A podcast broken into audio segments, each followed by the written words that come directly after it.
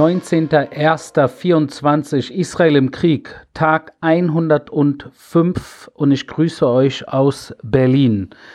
Ich bin gelandet in Berlin heute, äh, weil ich äh, auf einer Konferenz eingeladen bin äh, der jüdischen Community in Deutschland äh, über die Jewish Agency, wo hier an diesem Wochenende eine Konferenz stattfindet und ich natürlich auch meine, meinen Teil dazu beitragen werde, äh, auch hier in Deutschland äh, mit all dem Erlebten in meinem Leben natürlich der letzten dreieinhalb Monate, aber auch äh, insgesamt äh, mein gesamtes Leben auch auf Berliner Straße und was ich natürlich auch seit Jahren, äh, insbesondere in den letzten Wochen, Monaten im Netz natürlich wahrnehme, alles was im Bereich der Hass und der Liebe äh, natürlich mir begegnet. Äh, wie ihr wisst, ist das ein tagtägliches Tauziehen und dieses tagtägliche Tauziehen möchte ich natürlich mit der jüdischen Community in Deutschland auch teilen, die natürlich auch in einer neuen Situation hier jetzt leben äh, zwischen Anfeindungen und äh, Normalität, äh, wobei Normalität ist, wie gesagt, ein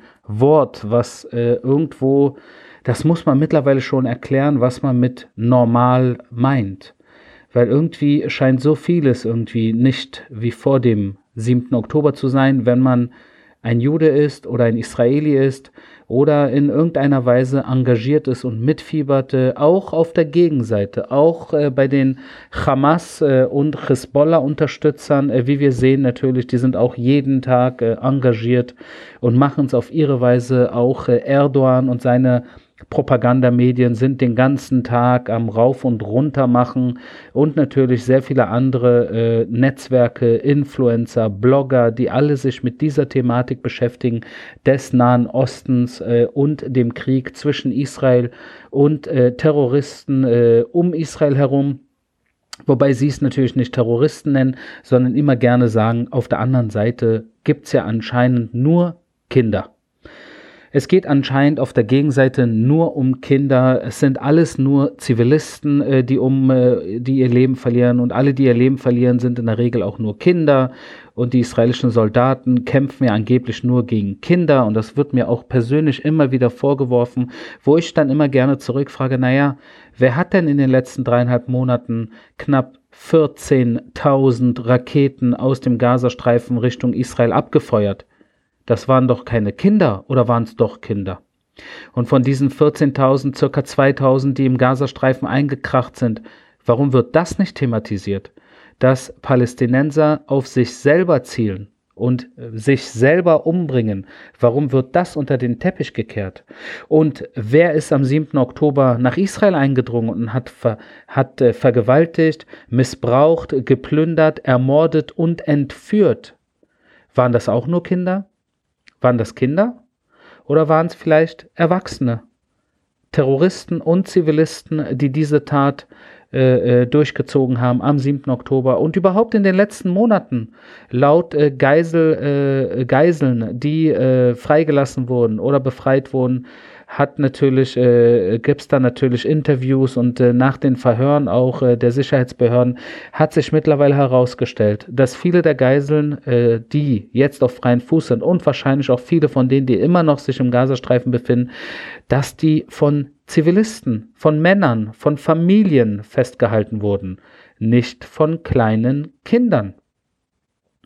Also in dem Sinne ist natürlich die gesamte Darstellung der Situation äh, von Seiten äh, unserer Widersacher eine komplett äh, verdrehte, verzerrte, propagandistisch, unter, unter, unterste Schublade. Also wirklich äh, tief und tief antisemitisch, äh, wenn man äh, der israelischen Armee in dieser Situation äh, vorwirft, angeblich nur gegen Kinder zu kämpfen, statt sich mal die Frage zu stellen, erstmal, äh, warum man nicht mal in den Spiegel guckt, ein bisschen Selbstreflexion, wie es denn sein kann, dass die palästinensische Führung genauso wie andere Staaten um Israel herum ihre eigenen Kinder mit Hass indoktrinieren, zu Terroristen äh, erziehen, sie äh, äh, in Terrorcamps ihnen beibringen, wie man Juden äh, ermordet und entführt. Das ist doch krank. Warum wird das nicht thematisiert? Und warum sind all diese ganzen äh, äh, uns gegenüberstehenden äh, Aktivisten, Blogger und wer auch immer, warum, äh, wenn sie auf die Straße gehen und für Palästina sich einsetzen, warum findet man da nicht ein einziges Schild, das gegen die Hamas, Mörder, Entführer und Vergewaltigerbande gerichtet ist? Nicht ein einziges Schild. Wie kann es sein, eine international anerkannte Terrororganisation, Hamas, hat eine, einen Mega-Mordanschlag, äh, wo man äh, äh, durchgeführt, wo sogar Kinder ermordet wurden, Frauen misshandelt wurden, Menschen entführt wurden. Und, und auf all diesen angeblichen Pro-Palästina-Demos sieht man keinen einzigen kein einziges Schild gegen die Hamas. Das ist absurd. Es ist einfach, man kann es nicht wirklich nachvollziehen. Man kann es nicht nachvollziehen. Wir verlassen kurz Berlin und gehen zurück in den Nahen Osten, wo natürlich im Gazastreifen auch die Kämpfe nach wie vor fortgesetzt werden, in allen drei Zonen. Das heißt, Fokus natürlich auf Khan Yunis nach wie vor, aber auch in, im Zentrum des Gazastreifens, in dem Gebiet der Lager, äh, wo wir natürlich äh, in den letzten Wochen sehr viel Waffenindustrie äh, zerstört haben. Und im Nordteil des Gazastreifens, wo wir, wie gesagt, das habe ich gestern zum ersten Mal erwähnt, ich werde es wahrscheinlich in den nächsten Tagen, eventuell Wochen immer wieder erwähnen müssen, nadelstichartiges Spezialeinsatzkommando vorgehen. Also kein massives Aufgebot mehr. Wir haben die Truppen abgezogen, aber nadelstichartig, je nachdem, wie sich die Dinge dort bewegen, je nachdem, von wo dort geschossen wird, je nachdem, äh, was die Hamas äh, dort versucht, wieder auf die Beine zu stellen, um Israel Schaden zuzufügen, werden wir nadelstichartig vorgehen. In Khan Yunis, die siebte Brigade natürlich im Einsatz, dort äh, in den letzten Tagen Dutzende Terrorinfrastrukturen der Hamas Khan Yunis Brigade zerstört. Ich will euch daran erinnern, dass in Khan Yunis äh, erstmal die Hamas sehr stark ist. Fünf starke Bataillone, die wir peu à peu in die Knie zwingen. Aber natürlich die gesamte Stadt eigentlich eine riesige Terrorhochburg ist oder eine Militärkaserne. Äh, alles ist dort äh, durch und durch äh, mit Terrorinfrastruktur infiltriert und missbraucht. Und deshalb dauert das natürlich länger, sich dort vorzuarbeiten, äh, was eine schwierige Situation ist. Aber äh, wir sind dort äh, mit nicht wenigen Truppen nach wie vor vor Ort, insbesondere in Khan Yunis, um dort äh, so viel wie möglich natürlich sowohl Terroristen als auch Terrorinfrastruktur äh, zu eliminieren. Und äh, wir haben dort jetzt auch äh, in, diesem, in diesem Bereich natürlich äh, sehr viele Waffen gefunden, äh, unter anderem jetzt auch eine Nachahmung eines israelischen Panzers, versteckt unter einem, naja, so eine Art Zelt, äh, damit man von oben es nicht entdeckt. Und an diesem Panzer haben sie wahrscheinlich trainiert, die Terroristen, wie man so einen Panzer äh, überfallen kann, wie man äh, die Panzercrew eventuell bekämpfen kann und wie man eventuell so einen Panzer an sich reißen kann. Also äh, kreativ äh, sind natürlich die Terroristen, äh, man darf sie nicht unterschätzen, habe ich natürlich auch schon sehr oft gesagt. Eines der Probleme Israels äh, wahrscheinlich vor dem 7. Oktober war, dass wir die Terroristen unterschätzt haben. Wir haben sie unterschätzt äh, in all ihrer ganzen äh, äh, Militärkapazität und in ihrem äh, grausamen äh, Vorgehen, äh, was wir so nicht kommen sehen haben. Ich gehe kurz nach Westjordanland ins äh, Judäa Samaria, wo wir die letzten äh, zwei Tage durchgängig im Einsatz waren in Tulkarem, einer Stadt, die ich weniger erwähnt habe in den letzten Monaten. Äh, der Fokus war auf Jenin und auf Nablus, aber ich habe immer wieder nebenbei gesagt, äh, im gesamten äh, Gebiet äh, des Westjordanlandes, insbesondere natürlich in den A-Gebieten, äh, wo natürlich äh, die Palästinenser eigentlich zu hundertprozentige Verantwortung haben, sowohl zivil als auch in sicherheitstechnischer ähm, Richtung. Äh, dort eigentlich hundertprozentige Autonomie haben, jedoch äh, dort äh, die israelischen Einsatzkräfte nächtlich insbesondere in den A-Gebieten vorgehen gegen Terroristen, äh, weil die palästinensischen Sicherheitsbehörden von Abu Mazen das nicht alleine können. Und deswegen ist auch äh, unter dem Teppich oder unter dem Tisch immer äh, Koordinierung gibt. In letzter Zeit natürlich weniger aufgrund der äh, Situation jetzt gerade, aber in den letzten Jahren sehr viel Koordinierung auch zwischen den palästinensischen Sicherheitsbehörden und der israelischen Armee, weil man natürlich einem gemeinsamen Feind gegenübersteht und dieser gemeinsame Feind heißt Hamas oder islamischer Dschihad oder andere ähnliche Terrororganisationen, die versuchen, das Ruder an sich zu reißen in den A-Gebieten, allen voran und von den A-Gebieten natürlich dann weiter auch B oder C oder ganz Israel natürlich. Wir haben gesehen, es geht ihnen nicht nur um äh, äh, den einen oder anderen Ort, äh, sondern um alles.